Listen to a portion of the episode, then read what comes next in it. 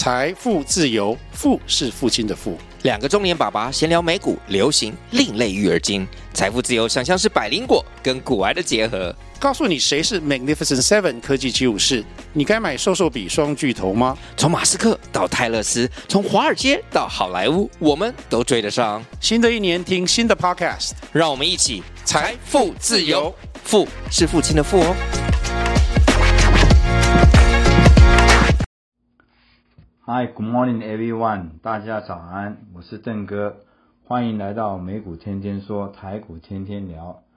邓哥陪你做功课，一起了解今天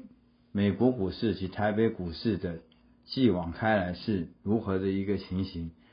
今天美国股市呢，在震荡当中大幅下跌，下跌的有几个主要的原因呢？我在这边跟大家剖析。最主要呢，就是这一个。啊，劳工市场呢反映出这个人力的不足，也就间接的代表是说，美国的这个通膨呢还是在这个高高的席位上面居高不下，所以呢，进而造成今天的这个美国十年公债的殖利率再创近年来的新高，已经达到四点八帕这个位置了，啊，这个位置是相当的高啊。所谓这个四点多趴的这些位置呢，为什么会给市场带来震撼呢？啊，这个呢，我跟大家解释一下，为什么这种情形呢会给市场带来，尤其是做多的朋友带来不利的现象呢？因为这个公债殖利率这么高的话，意思说，就是说你当你把钱去购买美国政府的公债，它就有固定的收益百分之四点八给你，是没有风险的。所以，假设你的股票的值利率或者是其他的报酬率达不到这个标准的话，具有具有风险性的话，那在选择之间，大家一定是选择美国公债值利率这个安全性最高，而且几乎是无风险的金融商品，就会排挤到其他的这些金融资本市场其他的这一些商品交易啊。这一其实这一段一直以来。美国公债的殖利率呢都非常的高，今天这样子的这个走法，代表市场上对这个公债殖利率的恐惧跟谨慎已经是越来越高了。好，进而来呢，第二个这个造成市场上面的震荡的呃原因是，因为就是因为这个公债殖利率的发生，产生了美元对日元呢大幅的升值，今天在盘中的时候，甚至美元一美元对日元的幅度超过一百五十日元，这个已经破了二零二二年来的新低。所幸呢，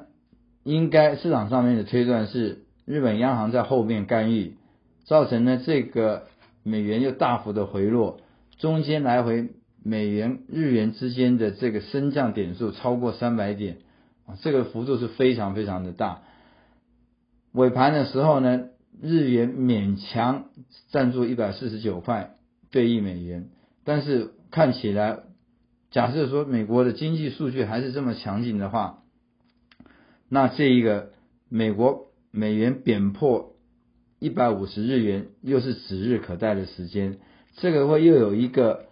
啊负向负面的因素产生，很容易造成亚洲货币的竞贬，包含呢，因为。因为大部分的亚洲的国家都是以出口为主，如果你日元这样子疲弱的话，为了增加自己本国生产力的竞争力，你也会加入这个贬值的行列。所以我们看到近年来人民币的贬值、台币的贬值都在这个行列当中。目前看起来这一些后面的部队还是有一些会继续跟着进来贬值的，包含了马来西亚的令旗、印度。呃，印尼的这个印尼盾，还有韩国的韩环，都是会进入这个行列。这个对股票市场的资金的这一个吸取，更是一大反向。腥风血雨的那种味道呢，渐渐有感染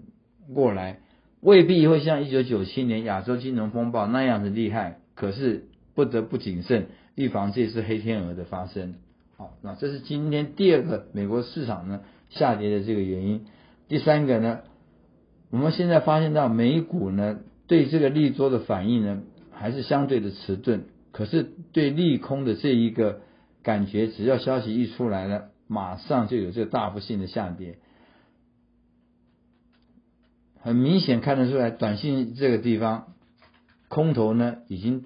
掌握了这个上方的这个趋势啊，所以呢，对做空的朋友呢，在这个地方应该是有利的条件。我个人呢，也在这边呢，本来从中性偏空，昨天前天有一点点想要转回偏多的这个味道，在今天这一盆冷水浇了下去以后，我也慢慢偏向还是以以这个偏空的味道为主的。因为事实上呈现出来盘面呈现出来的结果就是这个样子。好，对应照回来台股，昨天台股呢就有这一个味道出来，这个味道是什么味道呢？星期一股市大涨，星期二呢应该在这一个啊半导体股指数在美国市场的表现那么亮丽的状况之下，应该要有一股做气往上面拉升的这个力道，结果呢？盘中的交易，我们可以看得出来，半导体几乎都是在这一个，尤其是这一些强势的 AI 的股票，都是在这个盘下面一趴两趴的下跌，或者是盘面上一趴两趴的上涨，幅度都很小。甚至呢，我们最担心的一个问题，成交量萎缩，很明显的在盘面上面已经看得出来了。哦，那成交量萎缩。就代表呢，有人开始进入观望，或者是有人赚了钱离开了市场。后面的这些人呢，大部分的散户呢，现在都是在等解套。那像这样子的情形，我相信大户呢，还不会在这个这个节骨眼的市场上面进来。然后呢，我们比较后面可以来观察等待的呢，就是财报的这个出炉报告。九月份营收有哪些公司？上市的营上市的营收是亮丽的，或者是说呢，第三季的财报呢也有比较啊超人一等的表现，也许呢会有些个股会有特别好的表现来等待。但是反之，假设呢是假性的 AI 的股票的表现，九月份的营收是偏弱的，或者是根本离市场的本益比的价值太高的。那这些股票都会受到很大的修正，好，所以在这个十月中旬以前，所有的财报都要出炉的时候，大家要紧盯个股的这个财报，不论是九月的营收，或者是这个第三期的季报，啊，你才能决定后面的走势，它的方向是在哪里。无论如何，目前看起来呢，多方的气势呢是比较偏弱的，所以呢，千万不要追高去杀低。有急跌的时候呢，再进入市场；有急涨，甚至说有小涨，你有赚钱的话，你都可以赶快落菜为安。好，OK，这是邓哥对这个今天台股的看法，跟美股昨天的走势，跟大家做这个初步的报告。那假设我们再研究深入一点来看台股啊，目前真的看起来整个族群当中，唯一可以。比较有挂心记心的，大概就是在这个半导体记忆体的这个族群，昨天的表现是比较亮丽的。哦，我们看到金豪科的涨停，带动了像这一些实权啊，或者是微刚啊啊这些呃南亚科啊、华邦电、华邦科这些东西呢，这些股票呢有比较稍微有抵抗之力，其他的股票昨天看起来都是偏弱。我相信今天看起来呢。下跌的几率居高的当中的时候，我们再来寻找哪些股票是比较有中期或者是长期抵抗能力的这些个股，来寻找它。假设说你的股票呢比大盘还先破底的话，那你就要特别小心了，啊，或者是你的股票在这个上档高高之中，虽然没有做修正的下来，也要预防这种补跌的这种感觉。啊啊，两相比较之下，做多做空呢，自己可以很快的拿捏出来。OK，今天呢，我们的简单的解释就在这边告一段落啊。盘中的时候，从今以后，从今日以后，盘中的时候，大概